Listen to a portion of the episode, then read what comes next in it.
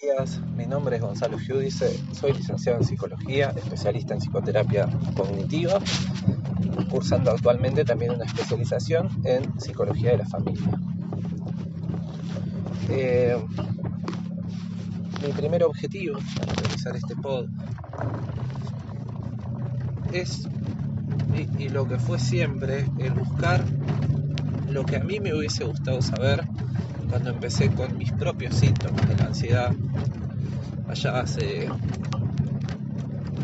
quizás más de 20 años. Eh, bueno, la ansiedad es algo que podemos entender solamente las personas que la tuvimos, que la tenemos. Eh, quizás el sentimiento más desesperanzador cuando una persona tiene ansiedad es que los demás no te entiendan que las soluciones que los demás te dan no sirven. De hecho, inclusive te hacen sentir peor. En realidad, eh, esto de ponerle onda, esto de seguir adelante, eh, termina haciéndonos sentir culpables de lo que sentimos y de lo que nos pasa. Allá a mis 15, 16 años empecé con síntomas de ansiedad la dificultad para comer, me menudo en el pecho, no podía comer. Estaba muy preocupado por tener algo grave, por tener una enfermedad muy grave. Me imagino que como muchos desfilé por pilas y pilas de médicos. Desde, ese entonces era un adolescente. Iba de la mano de, de mi vieja casi a, a todos los médicos que, que, se me cruzaran por delante. Me acompañó, pues, quizás en ese momento fue mi peor etapa relación a la ansiedad. Bajé como 10 kilos. No sabía por qué era. Me hacían estudios, los estudios decían que no tenían nada y yo me preocupaba cada vez más. Mi familia se preocupaba cada vez más.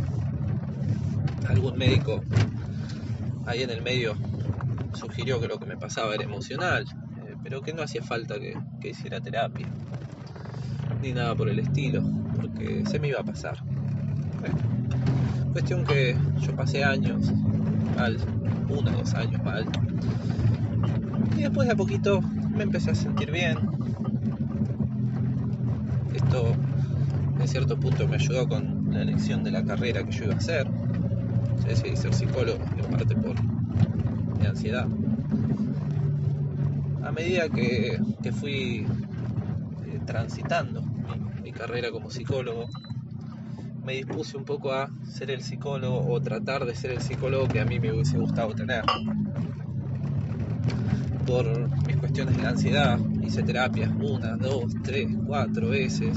Nunca, nunca encontré resultado para, para lo que me pasaba. Sentía que iba a terapia, iba al pedo. Me hablan de cosas que no tenían absolutamente nada que ver con lo que a mí me estaba pasando en este punto. Eh, más adelante seguí estudiando, me especialicé en psicoterapia cognitiva. Psicoterapia cognitiva es la psicoterapia que está probada que funciona mejor con trastornos de la ansiedad, pero seguía siendo una cosa muy científica, muy lejos, ¿no? Porque insisto, los únicos que podemos entender a los ansiosos somos los ansiosos. ¿Qué mejor que un psicólogo ansioso? ¿no? Eh, la ansiedad es algo que nos atraviesa, es algo que nos pasa. O es un estado mental. Es un estado mental porque nos marca cómo nos sentimos, cómo actuamos, cómo pensamos.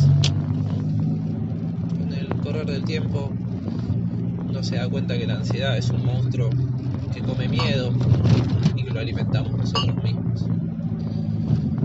Eh, realmente poder comprender de qué está hecha la ansiedad, qué come la ansiedad y cómo se transita la ansiedad es a mi gusto el mejor instrumento, la mejor herramienta para lidiar con la ansiedad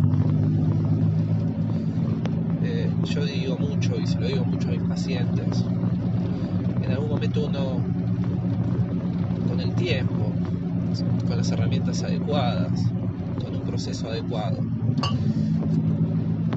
puede a veces agradecer un poco a su ansiedad. Entiendo que cuando uno padece ansiedad, esto parece casi un chiste. Pero es así, la ansiedad es una alarma, un grado exagerado de alarma para los que la Pero tener una alarma tiene sus cosas útiles. Eh, a los ansiosos va a ser difícil que se nos pasen cosas por alto. Va a ser difícil que alguien nos tilde de que no pensamos las cosas. Va a ser difícil que se nos tilde de desconsiderados. Va a ser difícil que se nos tilde de poco empáticos. Entonces, no, no todo es eh, eminentemente negativo en relación a padecer no dejo de decir padecer ansiedad. ¿no? A medida que uno va conviviendo con la ansiedad, va generando un, estilo de personalidad en el cual va esquivando la ansiedad, va, como tratando de bordearla, va como tratando de que no se presente. Y, y esto a su vez genera muchísima ansiedad. ¿no? Eh, insisto, para mí el mejor remedio contra la ansiedad es entenderla, entender y entender qué procesos funcionan como agentes de mantenimiento de la. ¿no? ¿Por qué? El problema no es tanto mi ansiedad, sino por qué tengo esta ansiedad y además de por qué, qué mantiene esta ansiedad, cuáles son los agentes de mantenimiento que hacen que esta ansiedad no pase. ¿no? A ver, evidentemente si hay una conducta que se mantiene, por algo es. ¿no? Esta, esta ansiedad que padecemos tanto tiene una función. ¿Cuál es la función de la ansiedad? Bueno, podemos pensar que la ansiedad tiene que ver con la poca tolerancia a la incertidumbre, ¿no? La incertidumbre de que cosas malas nos puedan llegar a pasar. Una forma de lidiar con la incertidumbre es la ansiedad. La ansiedad es una manera, una forma de anticipación de las cuestiones que nos pueden llegar a pasar negativamente. ¿no? Obviamente que es una función eh, que maneja un grado de intensidad tan alto que pasa a ser poco adaptativa. ¿no? ¿Qué sería una función adaptativa? Una función adaptativa es una función que nos sirve para resolver los problemas mediante el menor gasto de energía posible. Esto a modo de introducción de, de qué se va a basar este podcast. Este podcast para mí va a ser una forma de comunicar a todos las herramientas que a mí me sirvieron para lidiar con la ansiedad.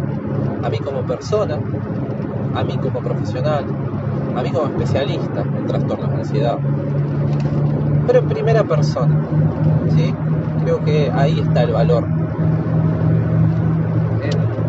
Lo experiencial, en la experiencia que uno transcurra y que de repente la experiencia de tener ansiedad deje de ser paralizante, deje de ser total, ¿no? y que la ansiedad pase a ser una parte de nuestra experiencia, que estar ansioso no sea estar ansioso solamente, sino estar ansioso y quizás otras cosas, y que un día bueno o un día malo no tengan que ver con si tuve muchos síntomas de ansiedad o no los tuve. Eh, a nivel experiencia, uno transcurre día a día y cómo va viviendo su experiencia. Y si todos los días vivo mal, tengo malas experiencias y mi propia experiencia de vida pasa a ser negativa. Entonces, a raíz de los siguientes capítulos, quiero ir eh, en base a mis propias experiencias personales, compartiendo qué herramientas he adquirido entre mis experiencias personales, mi experiencia profesional, conmigo, con pacientes, con terceros. Se puede vivir mejor, aunque a veces aún uno se canse y padezca y baje los brazos.